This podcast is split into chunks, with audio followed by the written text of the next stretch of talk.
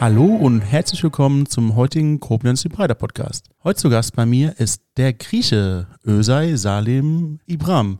Er ist 38 Jahre alt, Unternehmer, Grieche mit türkischen Wurzeln und Betreiber und Inhaber von vier Restaurants, die er alle dieses Jahr eröffnet hat. Hallo Özay. Gute, mein Lieber. Hi. Warum öffnet man vier Restaurants in einem Jahr? Also was hat dich veranlasst, Restaurants zu eröffnen? 1974 hatte mein Opa das erste Restaurant bei uns im Odenwald und ich bin 1982 in diesem Restaurant geboren. Wusste auch, okay, hey, irgendwann wirst du auch dein eigenes Restaurant haben. Immer beim Opa mit dabei, überall dabei, dabei gewesen, sei es beim Obsthändler oder Fleischhandel, überall mit dabei gewesen und hatte auch richtig Bock dazu. Also hast du von Kindheitsschuhen gelernt, wie man ein Restaurant führt? Beziehungsweise ich war mit dabei, habe es gesehen, wie das der Opa gemacht hat Mhm. und äh, war immer fasziniert vom Opa. Das ist auch die Person, die mich so geprägt hat. Und ja, so war das für mich ganz, ganz klar, dass ich auf jeden Fall in seine Fußstapfen treten werde. Wie waren dann die folgenden Jahre danach? In der Schulzeit, was hast du da so getrieben? Naja, die Schule besucht, ne? ja, die Schule besucht und ja, dann habe ich ja irgendwann angefangen mit der Ausbildung als Restaurantfachmann nach der Schule. Dann war ich im Catering-Segment tätig und 2007 habe ich mich das erste Mal selbstständig gemacht mit meinem eigenen Restaurant Sirtaki. So Also- hieß es. Also gehen wir quasi jetzt so ein Fast Forward durch dein Leben bis zum ersten Restaurant, weil das für dich uninteressant war oder woran liegt das? Naja, äh, somit wollte ich einfach nur zeigen, dass ich die ganze Zeit in der Gastronomie war. Und für mich ist es immer, immer schon klar gewesen, dass ich in der Gastronomie sein werde. Äh, habe mal einen kurzen Auszeit genommen und habe eine kaufmännische Ausbildung begonnen, was für mich echt eine Qual war. Montags bis freitags 8 bis 17 Uhr im Office zu sein. Nee, danke.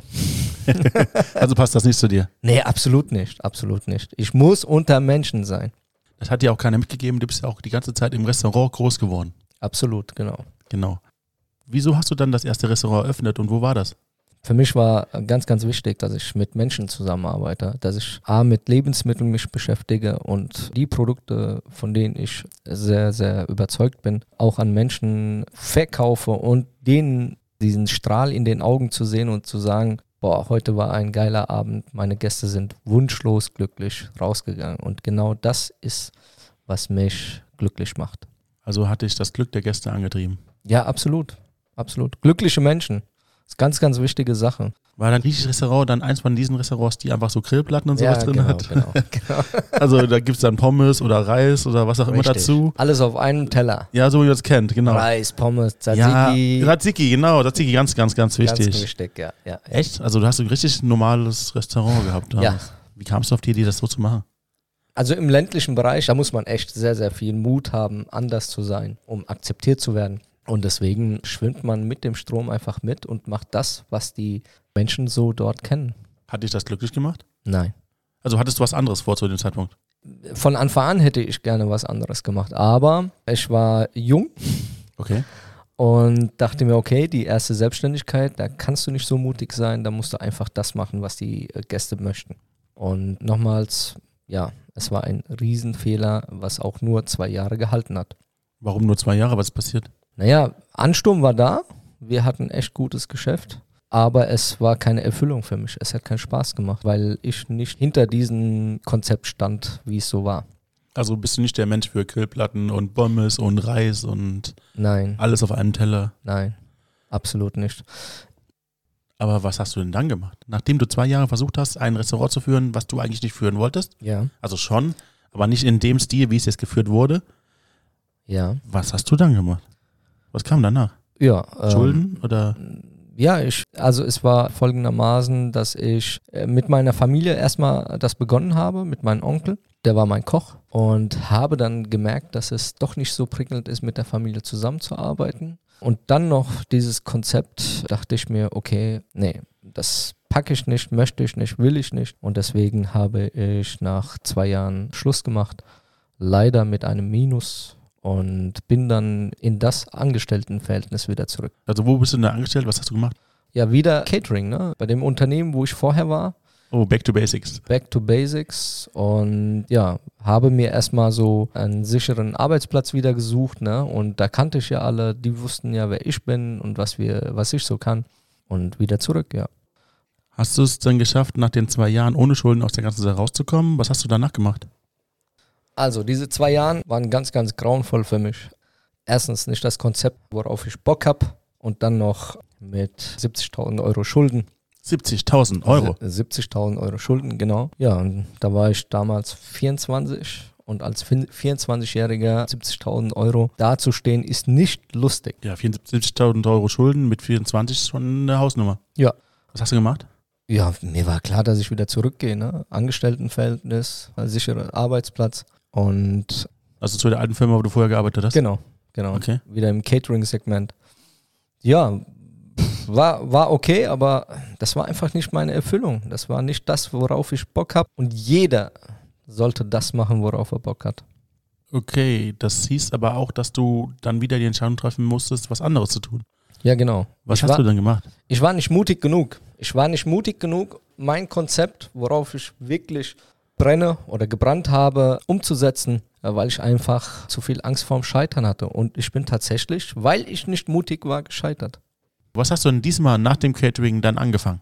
Ja, dann habe ich in Mannheim in einem Studentenviertel einen Pizza-Imbiss eröffnet, wo ich selbst Pizzen gemacht habe. Und das war 2014 war das, glaube April.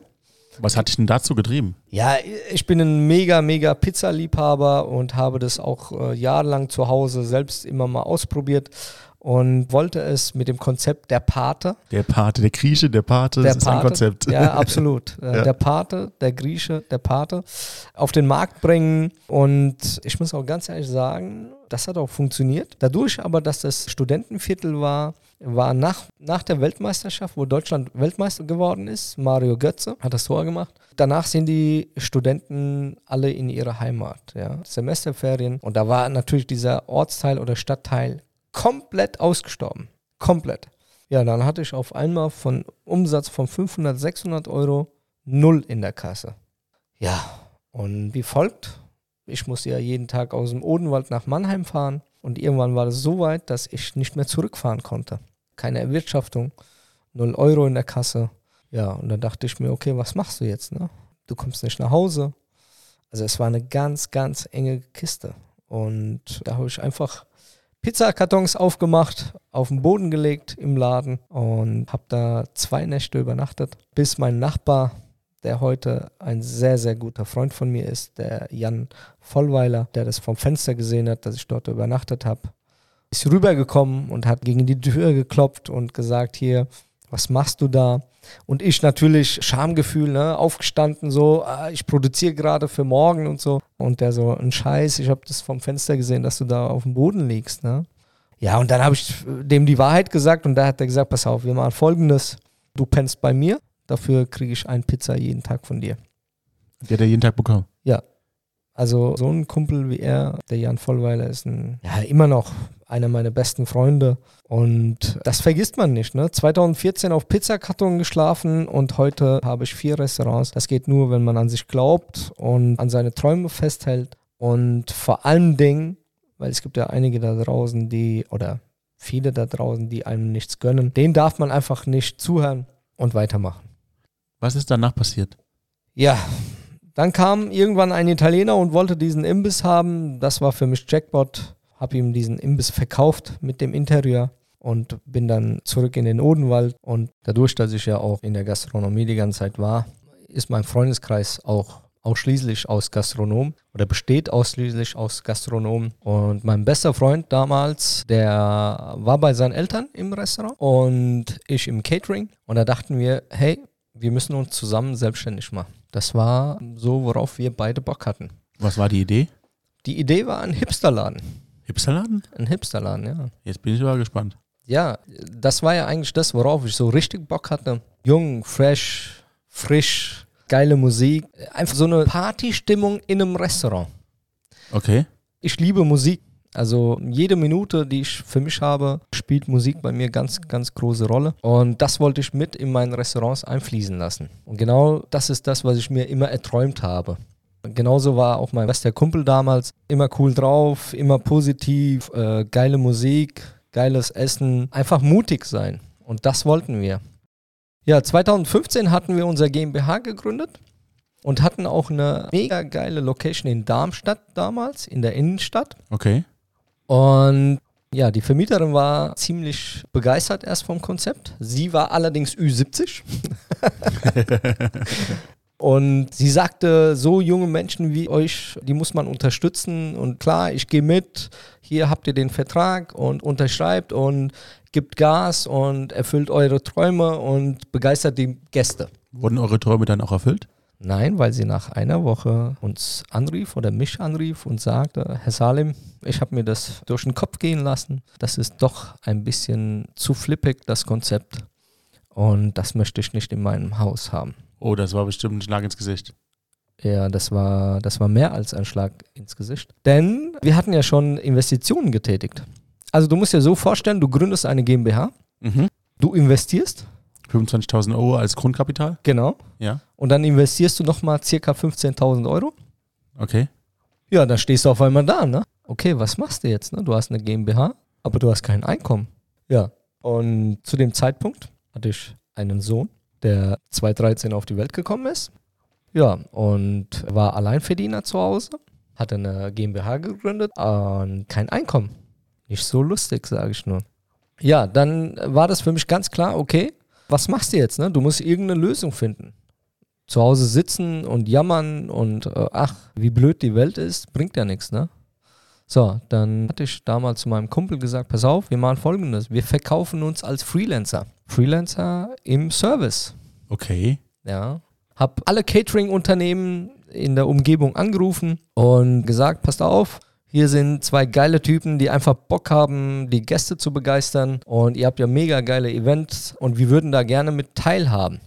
Ja, die waren erstmal bewundert, ne? Weil wenn einer so anruft, denken die da auch, sag mal, hat da einen eine Klatsche oder, oder was ist da los, ne? Was ist da los? Ja, was ist da los, ne? Aber ja, da habe ich einem Catering-Unternehmen, die zugesagt haben und denen ich viel zu verdanken habe. Das war Gauls Catering in Mainz. An der Stelle äh, liebe Grüße an Herrn Andreas Gauls. Ein mega, mega geiler Typ. Und so begann eigentlich meine Karriere, indem ich auf einmal ein Freelancer war. Ich wollte eigentlich ein Restaurant betreiben, aber habe dann eine Agentur gegründet. Und was machte diese Agentur? Was hast du gemacht? Mein bester Freund und ich, wir waren Freelancer. Wir haben uns als Restaurantfachmann sozusagen auf Stundenbasis verkauft. Waren auf verschiedene Events, verschiedene Veranstaltungen, verschiedene Catering-Angebote von diesem Unternehmen. Unter anderem im Stadion Mainz 05 und auf der Karlsruher Messe und dann im Darmstadion in Darmstadt. Ja, so begannen wir. Erster Arbeitstag, die waren so begeistert von uns, dass die sagten, okay, ihr scheint das zu verstehen, was ihr macht und vor allen Dingen habt ihr auch Bock, ja. Weil du musst dir so vorstellen, dass viele, viele von den Agenturen, viele Studenten, Aushilfskräfte mit dabei sind auf dieser Veranstaltung. Die gehen halt dorthin, um Geld zu verdienen. Bei uns war das aber nicht so.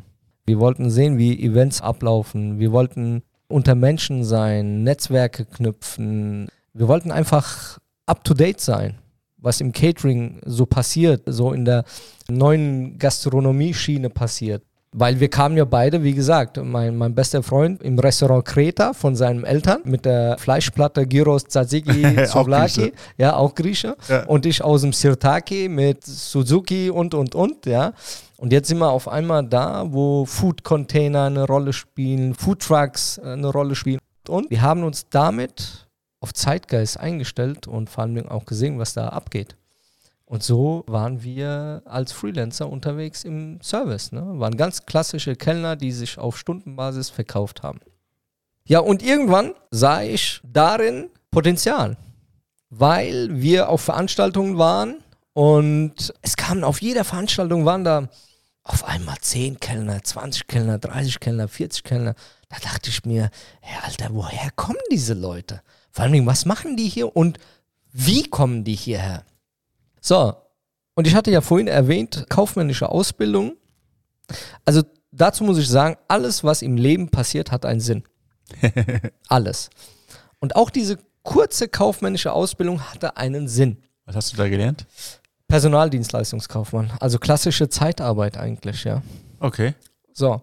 Und ja, nach drei, vier Monaten sagte ich irgendwann zu meinem besten Kumpel so, ey, Elef, Eleftherius, heißt mein damaliger, leider mein damaliger bester Freund. Leider äh, dein bester Freund? Ja, wir haben uns verkracht. Deswegen sollte man mit besten Freund und Familie keine Geschäfte eingehen.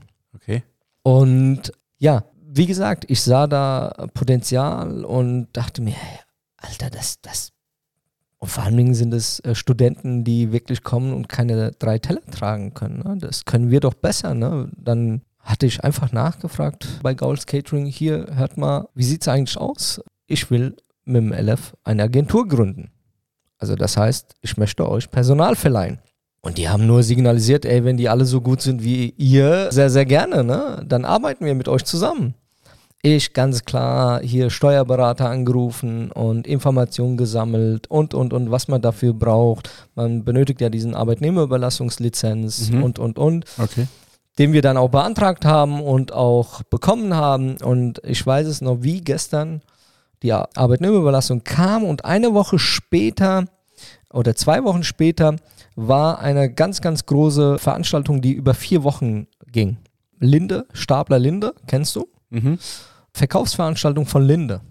Okay. Ganz großes Ding. Und da dachte ich mir, okay, da können wir doch sofort mit zehn Mann starten. Dadurch, dass wir ja auch in der Gastronomie jahrelang gearbeitet haben zuvor, haben wir auch Netzwerke und dachten so, ey cool, wir rufen jetzt einfach unsere Netzwerke an und fragen, hey, habt ihr Bock bei uns mitzumachen? Aushilfsbasis und so starteten wir mit der Agentur. Auf einmal war es so, dass wir von Gastronom zum Unternehmer in der Agentur, also in der Zeitarbeit geworden sind. Ne?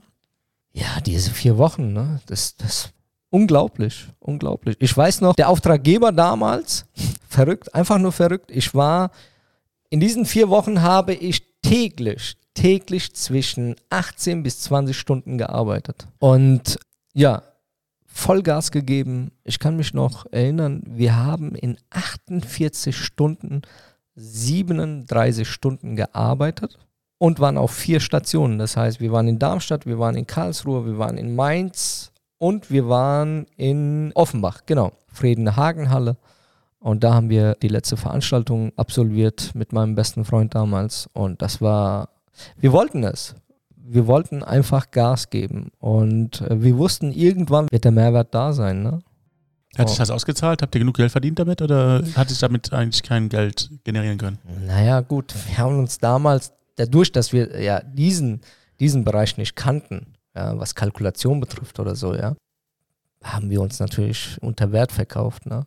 Und ja, was heißt Geld verdient? Ne? Wir haben halt Geld nach Hause gebracht. Ne? Da haben wir unsere Miete zahlen können und ja, damals mein Sohn ganz zwei Jahre alt und habe die Familie ernähren können. Ne? Aber das war jetzt nicht so, dass ich gesagt habe, wir geben jetzt Vollgas zu Hause. Ne? Da mussten wir schon jeden Cent zweimal umdrehen. Ne?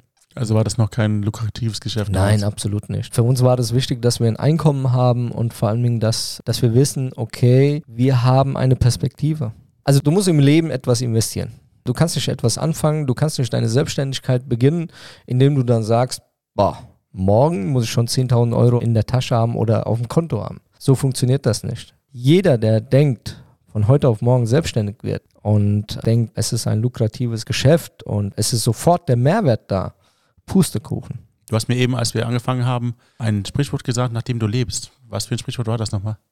Ja, Gastronom oder beziehungsweise als Selbstständiger musst du einfach Visionär und Träumer sein, weil nur so kannst du dich immer selbst motivieren mit deinen Träumen, mit dem, was du vorhast, weil du musst dir mal eins überlegen, ich bin Unternehmer, ich muss ja meine Mitarbeiter motivieren. Tag für Tag muss ich meine Mitarbeiter motivieren. Aber wer motiviert mich? Das können nur meine Träume, meine Visionen. Sonst niemand anders. Das, was dich antreibt. Genau.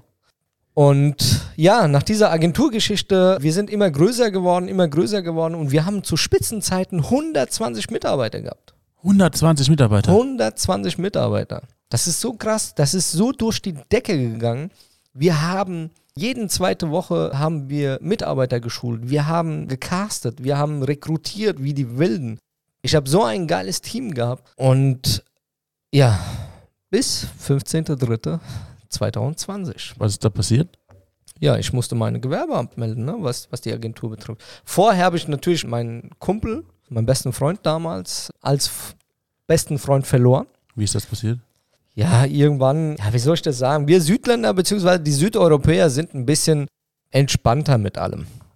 Wenn es heißt, Arbeitszeit ist um 9 und der Kunde, ich äh, sage jetzt mal, die Frankfurter Messe, 21 Uhr ist Arbeitszeit oder 9 Uhr morgens, wollte, dass wir 20 Minuten vorher da sind, ist ganz klar, weil da ein Briefing stattfindet und, und, und. Und ich war in dem Zeitpunkt in Düsseldorf für die DHL auf einer Veranstaltung mit meinem Staff und meinem bester Freund in Frankfurt bei der Frankfurter Akzente. Und ja, die Frau Müller rief mich an, weil ich meistens der Ansprechpartner für unsere Kunden war und fragte halt, wo mein Personal ist, ne?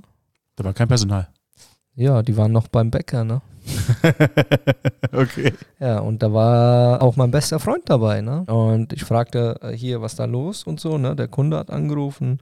Ja, wir sind ja gleich da und so. Genau so, wie wir gerade reden, war die Einstellung irgendwo und ähm, das passte nicht zu meinen Einstellungen, ne? Äh, gekämpft, von nichts, wirklich von nichts etwas aufgebaut und dann so fahrlässig damit umzugehen, ist nicht meine Art gewesen. Und nach vielen, vielen Gesprächen musste ich ihn leider als Geschäftsführer abberufen. Ja, und so ging auch die Freundschaft in die Brüche. Ne? Und das tut mir heute noch leid, muss ich ganz ehrlich sagen, weil ich eine Person verloren habe, mit dem ich wirklich über alles reden konnte. Ne? Der wusste ganz genau, wie es mir geht, was abgeht und diese. Er wusste, wer der Öser ist, ganz einfach. und das vermisse ich heute noch. Aber ja, dann war ich ganz alleine da. Ne? Dann war er nicht mehr da. Dann hatte ich die Agentur Zeitgeist Gastronomie GmbH und hatte 120 Mitarbeiter geschult im Service. Dann hatten wir unsere Spülkräfte. Also wirklich ein lukratives Geschäft aufgebaut, ein gut gehendes Geschäft aufgebaut, einen großen Kundenstamm aufgebaut, großen Mitarbeiterpool aufgebaut, bis diesen Jahres März. Ne? Da war durch Corona die ganzen Veranstaltungen, Messen, alles abgesagt worden. Ja, und so musste ich alle kündigen und auch mein Gewerbe abmelden. Das heißt, wir sind jetzt im Jahr 2020 angekommen. Richtig. Du hattest leider die schwere Wahl zu treffen, auch alle zu entlassen Ja. und die Firma zu schließen. Richtig. Und dann kamst du zu dem Entschluss, selbst Restaurants zu eröffnen? Ja. Wie kamst du denn dazu? Ich hatte das vorhin schon gesagt, alles im Leben hat einen Sinn, was passiert. Ne? Und genau so war das auch. Der Gauls Catering, das war mein Großkunde und da habe ich den Benjamin Schäfer kennengelernt. Das war der Verkaufsleiter von Gauls Catering. Sind ziemlich cool miteinander geworden, sind auch sehr, sehr oft auf Mallorca gewesen zusammen. Mallorca. Ja, Mallorca, geil. Und ja, dadurch ist eine Freundschaft entstanden. Ne? Vom Kunden, vom Lieferanten ist eine echte Freundschaft entstanden. Und der hat dann irgendwann Gauls Catering verlassen und hat in Boppard diese Werkstube gekauft. Mein erstes Restaurant. Jetzt hier. Und der hat das zwei Jahre betrieben und dann rief er mich an, ob ich Bock hätte, diese Werkstube weiterzumachen, äh, weil er ja Papa wird und Familie gründen möchte, der da nicht mehr in der Gastronomie sein, da ja die Gastronomie sehr, sehr viel Zeit in Anspruch nimmt und ja, für Familien einfach schwierig ist. Ne? Ja, dann war ich ein paar Mal hier in Boppard, hab mir das angeschaut und dachte mir, ja, mega, ne? Also äh, schönes Städtchen, also wirklich überragend, was da los war. Habe ich mir nie so vorstellen können. Ne? Und dann habe ich mir das Restaurant zwei, dreimal angeschaut, habe mitgearbeitet und natürlich auch die Zahlen gesehen und dachte mir, okay, ich glaube, hier bist du demnächst. Und so ist es entstanden, dass ich parallel zu meiner Agentur ja damals diese Werkstube übernommen habe. Ist das dann mit dem Konzept, was damals auch gelaufen ist, weitergeführt worden oder hast du dann Alles. dein Konzept reingemacht? Alles. Das Konzept war oder ist immer noch gutbürgerlich deutsche Küche, Okay, äh, ein bisschen hochwertiger. okay. Und ich habe samt Personal das ganze Unternehmen, Serverstube oder Restaurant übernommen von ihm, ja. Wie kamst du dann auf die Idee, noch drei andere Restaurants zu öffnen? Ja, wir hatten, mein Vater im Odenwald äh, noch ein Restaurant, also zwei Restaurants, der Grieche. Okay. Und das eine hat dann geschlossen. Wir hatten aber noch das Personal, weil wir mutig waren, weil wir einfach eine andere Schiene gefahren sind wie die anderen griechischen Restaurants oder wie die normalen, die man hier so kennt. Ja, weil wir einfach ein anderes Konzept gefahren sind wie die Normalo-Griechen hier. Ja, sind wir bestraft worden. Ne? Wie gesagt, im ländlichen Gegend, das, was der Bauer nicht kennt. Ne? Also hast du dann bei dem Restaurant deines Vaters das Konzept angewendet, was du eigentlich Genau. schon machen wolltest, als du diese zwei Jahre das Restaurant hattest. Genau, Also das Setaki. genau. Okay, und das hat dann nicht funktioniert. Das hat nicht funktioniert, aber wir hatten wundervolle Mitarbeiter. Ne? Was hast du dann gemacht? Hast du den Ort geändert oder wie ist das? Im Februar bin ich hier nach Bobbart gekommen, 1. Februar diese Werkstube übernommen und an einem Montag kam der Stadtrat bei uns ein Bierchen trinken nach der Sitzung. Aber ich wusste nicht, wer das ist. Da war der Bürgermeister dabei, da waren Ortsvorsteher, alle miteinander dabei und haben sich bei mir vorgestellt. Saßen am Stammtisch, ich bin dazugegangen, habe mein Gläschen Wein genommen, mich einfach vorgestellt, nachdem die sich vorgestellt haben. Ja, Stadtrat fragte mich, wie ich nach Bobbart gekommen bin und habe denen genau die gleiche History erzählt, dass ich den Benjamin Schäfer durch Gauls Catering kenne und, und, und. Und im gleichen Atemzug hatte ich gefragt, ob die ein zweites Objekt für mich haben, weil ich ja noch Personal im Odenwald habe. So, dadurch, dass der Grieche im Odenwald geschlossen hat, bestehen zwei Möglichkeiten. Entweder kündige ich das Personal oder ich nehme sie einfach mit hierher und eröffne ein zweites Restaurant. Ja, dann sagte der Bürgermeister von Boppard, der Dr. Bersch, dass die Burg, die kurfürstliche Burg ausgeschrieben ist, ob ich Interesse daran hätte. Und für mich ist Burg irgendwo auf dem Hügel, auf dem Berg, ja. Dann sagte er, nee, nee, nee, weil für mich kommt auf gar keinen Fall in Frage, ein saisonales Restaurant zu führen. Ich bin kein Typ, der zu seinem Personal sagt, pass auf, du bist von April bis Oktober mein Mitarbeiter und danach kannst du stempeln gehen und ähm, kommst im März wieder oder im April. Mache ich nicht. Ja, so war das für mich, ja. Und da sagte er, nee, nee, nee, die Burg ist 50 Meter weiter weg von dir, also von der Severo-Stube, was für mich so erstmal in erster Linie, oh, hast deine Hausaufgaben nicht gemacht. Weiß haben nicht, dich erwischt. ja, haben die dich erwischt, ne? Und ja, an dem Abend noch ist der Dr. Bersch mit mir um die Burg gelaufen und ich habe das Ding gesehen und dachte mir, pff, Das will ich haben. so geil. Ja. Wirklich. Ähm, das schönste Objekt in Boppard. Ja, Bobbert ist auch eine schöne Stadt. absolut. Und ja, da musste ich an einer Ausschreibung teilnehmen mit einem Konzept und habe mich vorgestellt, ja, habe den Zuschlag bekommen. Und so begannen wir das äh, im 1. März das königliche Brauhaus in der kurfürstlichen Burg eröffnet haben. Was war das Konzept bei diesem königlichen Brauhaus? Brauhausküche, ne? Eigenes Bier, gebraut von der Koblenzer Brauerei für uns. Und klassisch deutsche Brauhausküche. Haxe, Sauerkraut. Gut, Weißwurst ist bayerisch, aber ist auch Brauhausküche. Aber das ist immer noch nicht griechisch. Also, Nein, das ist nicht griechisch. Die griechische Idee entstand ja aus Not hier in Boppard. ja. Und zwar war es folgendermaßen: 1. März haben wir das königliche Brauhaus eröffnet. Ja, haben wir zwei, schon Wochen, gehört, ja. zwei Wochen danach Lockdown. Ja. das ist natürlich ein Schlag ins Gesicht. naja, das war so, äh, okay, was jetzt passiert, ne? Ja. Und das war für mich eigentlich so, boah, scheiße, Untergang. Ne? Hast neun Mitarbeiter, hast gerade wiedermals neu investiert, ne?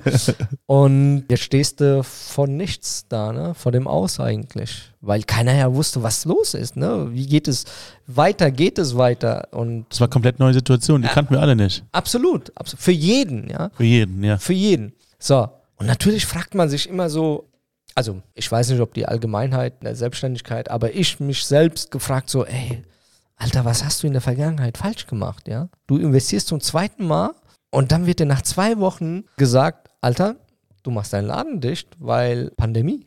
Da dachte ich mir, irgendwas, irgendwas hast du doch nicht gut gemacht in der Vergangenheit, ja? Und hinterfragt und, und, und. Bin auch kurz in die, ja, in so einer Depri-Phase gewesen, ne? Aber ganz schnell gefangen, weil, was ich auch vorhin gesagt habe, ne, du bist Unternehmer, du hast neun Mitarbeiter und keiner weiß, wie es weitergeht, aber du bist der Kopf, ja. Du musst die motivieren, die Mitarbeiter motivieren, du musst, du musst ein Signal geben, ja. Jeder guckt dir in die Augen und denkt so, okay, was sagt jetzt der Chef, ja? Wie geht das jetzt weiter? Das war für mich so, boah, Alter. Also das ist mal eine Verantwortung.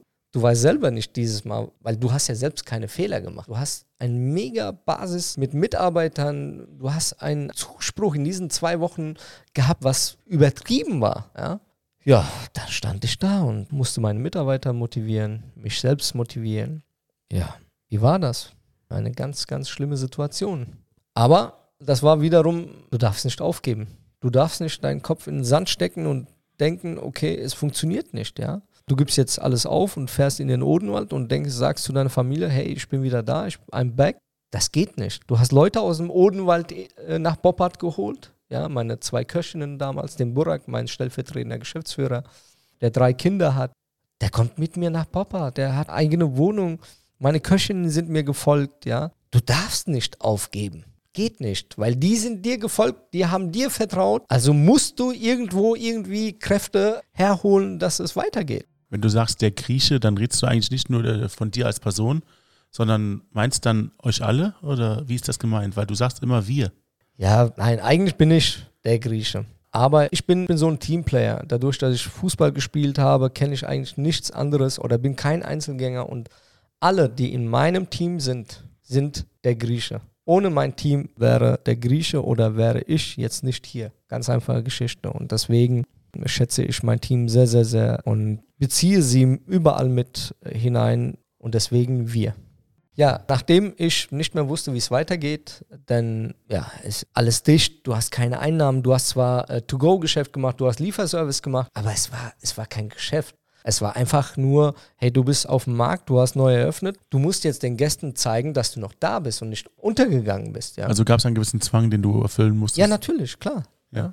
So, und da stand ich in der Küche mit dem Burak und haben äh, gekocht und versucht mit To-Go-Geschäft gute Laune, äh, Kräfte und Bestätigung von unseren Gästen zu holen, dass wir genau das gut machen, was wir die ganze Zeit gemacht haben oder in den zwei Wochen. Und irgendwann ging es nicht mehr.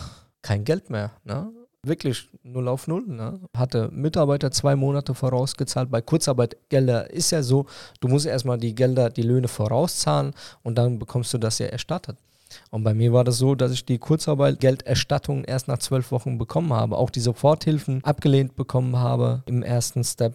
Ja, ich stand da und hatte wirklich nur 1000 Euro. Ne?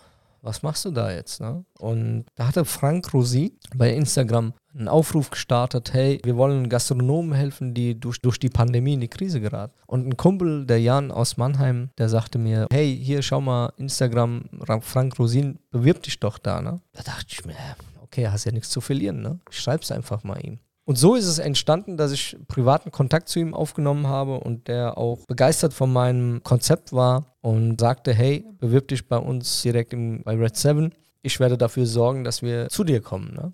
Wie der Frank Rosin kam dann zu dir? Ja. Okay. Frank Rosin war mit seinem ganzen Team bei mir. Ne? Der Frank Rosin? Der Frank Rosin, genau. Krass. Okay. Ja. Und ja, ich schrieb Bewerbung hier, wer ich bin, was wir gemacht haben, wie wir uns gerade fühlen und was für Einkommen wir gerade haben. Also quasi nichts. Und am nächsten Tag rief mich die Magda an von Red 7 TV. Er sagte, hey Ösei, coole Geschichte, schick uns mal ein paar Videos und und und. Das haben die dann so eine Woche verfolgt, indem ich so Kurzausschnitte denen geschickt habe. Und ja, nach einer Woche rief mich die Magda wieder an, hey, wir kommen zu dir. Ich so, wie, ihr kommt zu mir? Ja, wir kommen mit Rosins Restaurant zu dir. Ich so, wie geil ist das denn? Ja. Wie geil ist das denn? Ja, mega. Ja. Mega. Und ja, tatsächlich war er da. Ne? Wie ist er so? Ist er wirklich so nett, wie er da vorkommt? Also die Basis bei uns war ja eine ganz andere. Ja. Der geht ja normalerweise in Restaurants, wo wirklich, die haben, waren gestern noch Maurer und haben am nächsten Tag ein Restaurant eröffnet, weil sie denken, okay, ich mache jetzt ein Restaurant. Ne? Ja, Quereinsteiger meistens, ja. Ja, und bei uns war ja, dass wir schuldlos in die Krise geraten sind. Ne? Ja, geiler Typ, ne? Mega Aura, man kennt ihn vom Fernsehen, ja hat Herz auf der Zunge oder wie man das sagt. Ne? Doch, ist richtig. Ja. ja. Und ja, so einer sagt dir einfach, was du kannst und was du nicht kannst. Und das ist ja ein doppelter Druck für mich. Erstens mein Personal und dann noch so ein Typ, der vor dir steht, der kann ja auf einmal sagen, ey, pass auf, mach deinen Laden dicht, du kannst nichts. Damit muss man erstmal umgehen, wenn das so wäre. Ne? Und der kam dann, was ist da passiert? Was hat er gemacht? Der kam, der hat mein Schreiben alles in die Hand genommen, erstmal von der Agentur und von der ISB Bank damals, von der Soforthilfe und fragte mich vor laufender Kamera, was mein Problem ist. Ne? Und dann habe ich das dem erzählt halt, dass ich gestern äh, die Löhne zum zweiten Mal äh, vorgeschossen habe und nur noch 1000 Euro in der Tasche habe. Ne? Der so, wie? Ja, ich habe nichts mehr. Wenn jetzt die Kurzarbeitgelder und die Soforthilfen nicht fließen in den nächsten zwei Wochen, bin ich pleite. Ne? Und die Gründe für die Kurzarbeitgeldererstattung und, und die Soforthilfen, das waren für mich keine Gründe, ja. Von der Agentur kam, Herr Salim, wir brauchen eine Vollmacht von Ihnen, dass Ihre Steuerberaterin für Sie aktiv werden kann und das nach acht Wochen, ja. Also jeder, der selbstständig ist und einen Steuerberater hat, ist das Erste, was die Steuerberaterkanzlei macht, ist den Mandantschaft holen mit einem Vollmacht. Also das sind banale Gründe, also Katastrophe, ja. Ja, und das hat er so gesehen, ne, in, in Form von Schreiben von der Agentur, hat er dort angerufen. Ne. Gesagt, hier, Frank Rosin und äh, Die, die Rosinkelle gekriegt. ja, ja, nee, Schelle. Schelle. Er hat Rosin Schelle gekriegt. Der hat die so zu sauer gemacht, hat gesagt, pass auf, Voll auf einer Kamera. Gar kein Problem. Ähm, ja, aber es ist geschnitten worden. Okay. Die, die Szene ist nicht dabei gewesen Ja. bei der Ausstrahlung. Hat ganz klar gesagt, passt auf, äh, gar kein Problem. Ich komme mit meinem ganzen Team und dann kläre ich euch mal auf, wie es in Deutschland funktioniert, wenn einer selbstständig wird und erkläre euch mal die Regularien und die Gesetzesauflagen. Und die am anderen Ende war so perplex, dass ich nach einer Woche, Einer Woche, okay. nach einer Woche 60.000 Euro auf dem Konto hatte. Und dann ging es wieder hoch. Ja, mega. Ja. Ja, und dann haben die uns begleitet bis Eröffnung. Ich glaube, 16. Mai war das, wo wir wieder eröffnen durften. Okay. Wir haben vom Frank Rosin Team Außenbestuhlung bekommen für 48 Gäste. Boah, das ist ordentlich. Ja, also hier nochmal ein ganz, ganz spezieller Dank an das Team von Frank Rosin und an Frank persönlich. Die haben es dafür gesorgt, dass es uns heute gibt. Wahnsinn. Vielen Dank, Frank. Das war echt eine tolle Aktion. Absolut. Und ja, so haben wir dann eröffnet im Mai. Wie war das? Das Glück war wiedermals auf unserer Seite von den Gastronomen allgemein, dass halt der Sommer so überragend war. Ne? Da hat ja das Wetter mitgespielt, Trotz Auflagen. Trotz Auflagen. Wer natürlich einen großen Biergarten hat, hat halt natürlich einen Vorteil gehabt. Ne? Das heißt, die Außenbestellung hat euch durch die Corona-Krise gebracht. Absolut. Wir haben trotz Auflagen immer noch 100 Sitzplätze gehabt. Okay, das ist echt ordentlich. Ja, das ist mega ordentlich. Ja. Ja, und jetzt kommen wir kurz zurück auf die Geschichte mit Frank Rosin und der Grieche, wie das entstanden ist. Und wir haben in der kurfürstlichen Burg zwei Locations. Okay. Einmal ist es das Brauhaus und einmal war das der Burgsaal, der sollte als Event-Location dienen. Hochzeiten, Geburtstagen, Kommunion, Konfirmation und, und, und. Das fiel ja aus wegen Corona. Genau. Die ganzen Veranstaltungen, alles drum dran, wurden hier abgesagt. So, jetzt stand ich da und dachte mir, okay, was machst du jetzt, ne? Die Severo-Stube, was ich im 1. Februar eröffnet habe, kann ich nicht betreiben aufgrund der AHA-Hygienemaßnahmen, Okay. weil sonst äh, hätte ich da 20 Gäste am Tag, also wäre das wirtschaftlich nicht machbar. Absolut. Ja. So, jetzt hast du Personal von der Severo-Stube und du hast das Brauhauspersonal. Ne? Severo-Stube-Personal kannst du nicht beschäftigen, aufgrund dessen, dass es zu ist. Hast du also nur das Brauhauspersonal, mit dem wir ja auch gestartet sind im Mai. Aber ich hatte ja noch die Event-Location. Was machst du mit diesem Event-Location?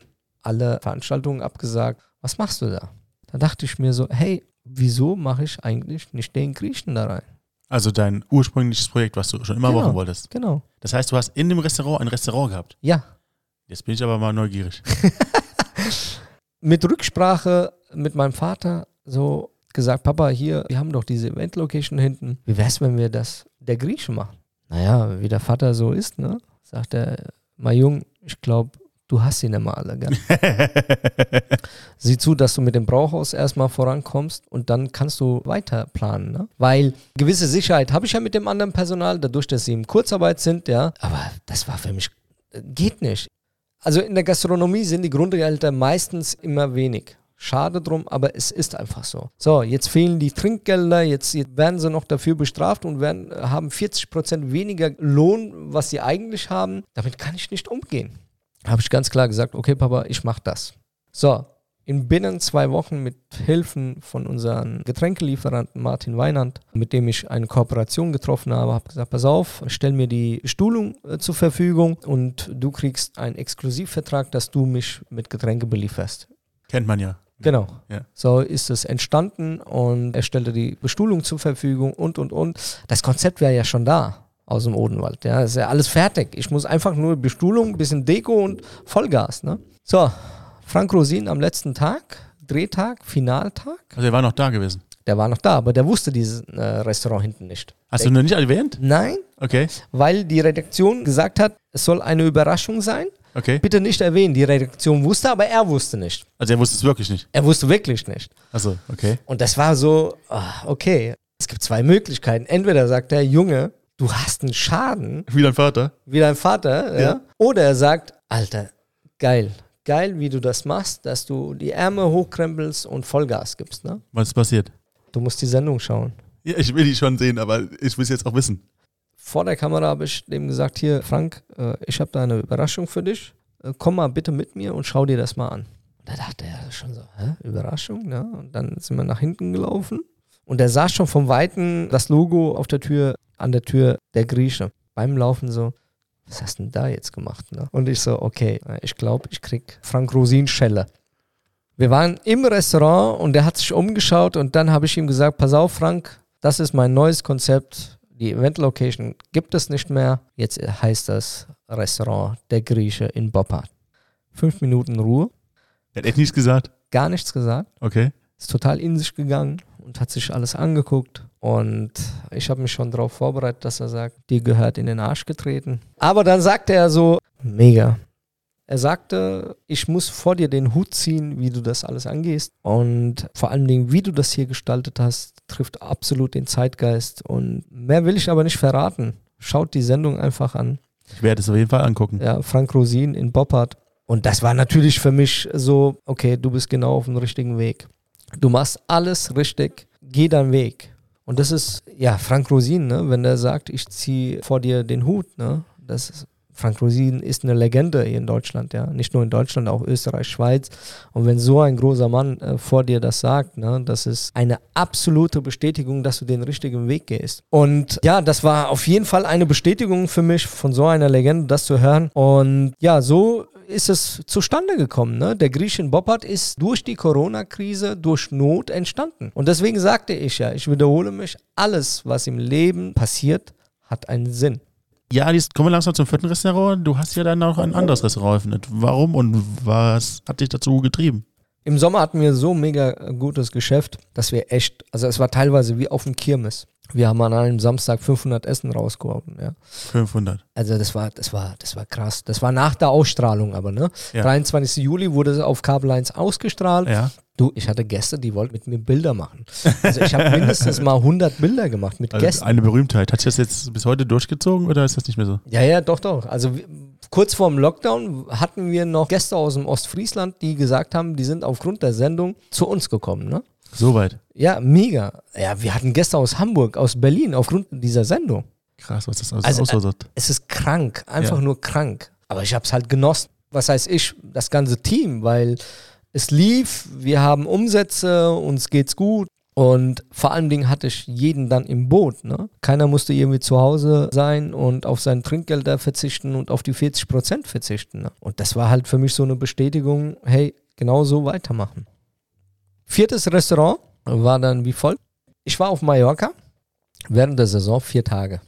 Und da hat meine Freundin auf ihrer Instagram-Profil ein Bild geschossen, wo wir nach diesen ganzen Achterbahngefühlen uns einfach mal vier Tage Auszeit genommen haben und gesagt haben, okay, wir schalten mal komplett ab. Und da hat sie Champagner gepostet.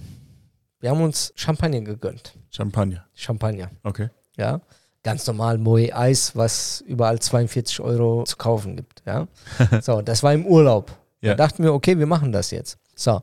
Und mich schrieben tatsächlich Gäste danach an, dass ich dass es ja nicht sein kann, dass ich während der Saison vier Tage auf Mallorca bin und Luxusurlaube mache. Da dachte ich, irgendwas läuft hier schief, das kann doch nicht sein. Wir haben, wir haben so viel Gas gegeben, wir haben, ich habe so viel Gas gegeben, ich habe so viel dafür getan, dass ich meine Arbeitsplätze von meinen Mitarbeitern gesichert habe. Und wenn ich mir mal was gönne, kann doch nicht sein, dass ich dann äh, Nachrichten bekomme, wie es sein kann, dass ich mir einen Luxusurlaub vier Tage auf Mallorca, ich betone, Ballermann, Urlaub machen kann. Der zu war, da war ja nichts offen. Der war zu, der war ja. zu. Das war, also das war, das, ich war oft äh, auf Mallorca mit Benny, mit einem Kumpel von mir. Also wir waren, bevor ich nach Bobbard gekommen bin, in den letzten zwei Jahren 24 Mal dort. Also fast jeden Monat immer geflüchtet, so 24 Stunden, 48 Stunden, schön ans Meer, schön Vino getrunken, einfach mal abgeschaltet. So, und das war für mich ein Zeichen so, äh, Alter, du musst neue Wege gehen. Ne? Also du bist da voll im Fokus und du kannst dir nichts gönnen, beziehungsweise gönnt man dir nichts. Ja? Du musst dir auch ein anderes Standbein aufbauen. So habe ich einfach mal bei ImmoScout einfach mal so gecheckt, was hier in der Umgebung ist und so. Und da stand Anzeige hier, Mega Biergarten direkt am Rhein hin und her habe ich dort äh, direkt angerufen und der damalige Betreiber kannte mich durch die Sendung Frank Rosin. Hätte ich also gesehen. Der hat mich gesehen, der wusste sofort auf Anhieb, wer ich bin. Und ich war ja noch auf Mallorca. Und habe den angerufen, habe gesagt, pass auf, ich komme nach Deutschland, ja, bin am Freitag da und dann komme ich vorbei. So, und ich wusste noch nicht, um welches Restaurant es handelt. Mhm. Äh, da war ja anonyme Anzeige sozusagen, nur mit dem Namen und Telefon von dem Betreiber und dass es halt direkt am Rhein ist und und und. So, ich war in Deutschland freitags, bin dorthin, habe einen Termin mit ihm. Da habe ich schon zittrige Beine bekommen. Wir sind Richtung Rhein runtergelaufen und das Restaurant kam immer näher und irgendwann standen wir davor, Ankerplatz, und er sagte, das ist das Restaurant. Und da dachte ich mir, das kann doch nicht sein. Das kann doch nicht sein. Vor drei Monaten bin ich mit meiner Freundin da entlang gelaufen und habe gesagt, guck dir diesen Laden mal an, wie geil dieser Laden ist und wie ich den hier führen würde. Ganz anders. Und drei Monate später stehe ich da und mir wird gesagt, wenn du möchtest, kannst du diesen Laden haben. Also krank. Die Situation ist einfach krank. Du warst also überwältigt von der ganzen Situation. Ja, absolut, absolut, ja. Die Lage, mal ganz ehrlich. Also wir müssen gleich im Nebenbei erwähnen, das ist ungefähr von uns eine Gehminute entfernt und es ist echt ein Wahnsinns-Location für mich jetzt, wie wir das so gemacht haben, ist es das schönste Restaurant in Koblenz. Ja? Und ja, ich habe sofort zugesagt. Ne? Habe gesagt, ich will es haben. Wir machen es. Und so ist das entstanden, dass wir das vierte Restaurant hier Mitte Oktober eröffnet haben. Das heißt, du hast bis heute dann vier Restaurants. Richtig. Du bist wortwörtlich in einem Restaurant geboren und hast dann damals auch entschieden, selbst ein Restaurant führen zu wollen. Ja, für mich war das ganz, ganz klar, dass ich irgendwann auch in die Selbstständigkeit, in die Gastronomie gehe und hast dann irgendwann auch selbst ein Restaurant geführt, das hieß Taki. Jawohl. Das war dann auch im Odenwald damals. Genau. Und nachdem du dieses Restaurant geführt hattest, ist es leider nach zwei Jahren gegen die Wand gefahren. Richtig. Weil es auch nicht das war, was du früher machen wolltest. Absolut. Und nachdem du dann diese Erkenntnis hattest, bist du zurück in deinen Job, den du vorher auch hattest. Genau, im Catering-Segment wieder zurück. Richtig. Und hattest sogar eine ganz schlimme Phase, in der du sogar auf Pizzakartons schlafen musstest, weil du nicht das Geld hattest, um nach Hause zu fahren? Absolut. Das war ganz, ganz grauenvoll und hat mich aber auch nur stärker gemacht. Weil du hattest ja auch dein Kind zu Hause. Kind zu Hause und Strom abgestellt. Das macht es nicht unbedingt besser, ne? Genau. Hast du tatsächlich eine riesengroße Firma aufgebaut, eine krasse Firma mit 120 Mitarbeitern, zusammen mit deinem besten Freund? Ja. Dann hast du dich irgendwann verkracht mit deinem besten Freund, weil er eine andere Einstellung hatte als du zu dem ganzen Job? Leider, ja. Leider ist es so, dass ich es ganz, ganz hart zu spüren bekommen habe, dass ich mit meinem besten Freund und mit der Familie oder dass man generell mit dem besten Freund und mit der Familie kein Geschäft machen sollte. Und irgendwann kam dann die Corona-Krise und durch diese Corona-Krise hast du dann leider deine Firma aufgeben müssen. Genau. Hast aber schon vorher irgendwie die Fühler ausgestreckt zu einem, zu der Eröffnung eines eigenen Restaurants in Boppard. Ja. Und kamst dann durch Zufall zu einem zweiten Location, die viel größer war als die vorherige Location. Ja, genau. Hast dann dein Personal von damals in vom Odenwald mit hier rübergenommen und äh, so ist es entstanden, dass ich das zweite Restaurant im Boppard eröffnet habe. Und während der Krise kam dann Frank Rosin zu dir und hat dich dann unterstützt in dem Tun, hat dann auch dafür gesorgt, dass du die Gelder, die dir zustanden, bekommen hast. Absolut. Und durch seine Hilfe hattest du dann die Möglichkeit, auch ein zweites Konzept, dein Herzensprojekt der Grieche, in diesem zweiten Objekt zu öffnen, also ein Restaurant im Restaurant. Genau. Und irgendwann sogar deine Traumlocation in Koblenz zu erwerben, in der du dann heute das zweite Restaurant der Grieche aufbauen konntest, das aber leider noch nicht die Möglichkeit hatte, bis heute seine, sein Können zu beweisen. Wir sind leider auch schon am Ende unseres Podcasts. Ich gebe am Ende unseres Podcasts unseren Gästen immer die Möglichkeit, den Leuten noch was mit auf den Weg zu geben. Hast du auch den Leuten etwas mit auf den Weg zu geben? Möchtest du den Leuten noch etwas sagen? Wenn ihr was machen wollt da draußen, wenn ihr euch selbstständig machen wollt, redet nicht mit jedem darüber. Redet wirklich mit den Personen, denen ihr vertraut und geht euren Weg, macht euren Erfahrungen, vor allem macht. Also tun, ja. Einfach nur machen. Und dann werdet ihr schon merken, ob es funktioniert oder nicht das Aller, Allerwichtigste, wenn es mal in die Hose geht, wieder aufstehen und nicht den Kopf in den Sand stecken. Das waren wunderbare Schlussworte. Vielen Dank, dass du bei uns warst, Ösei. Sehr gerne und vielen, vielen Dank, dass ich hier sein durfte und ein bisschen was über mich hier erzählen durfte. Ich hoffe, dass wir uns dann bald wiedersehen. Ja, sehr gerne. Du weißt, wo ich bin. 100 Meter weiter von dir entfernt. Wenn es heißt, wir können wieder, werden wir definitiv richtig Vollgas geben. Vor allen Dingen, wir sind motiviert wie nie zuvor. Dann sehen wir uns in deinem Restaurant. Geilo, bis bald. Bis bald.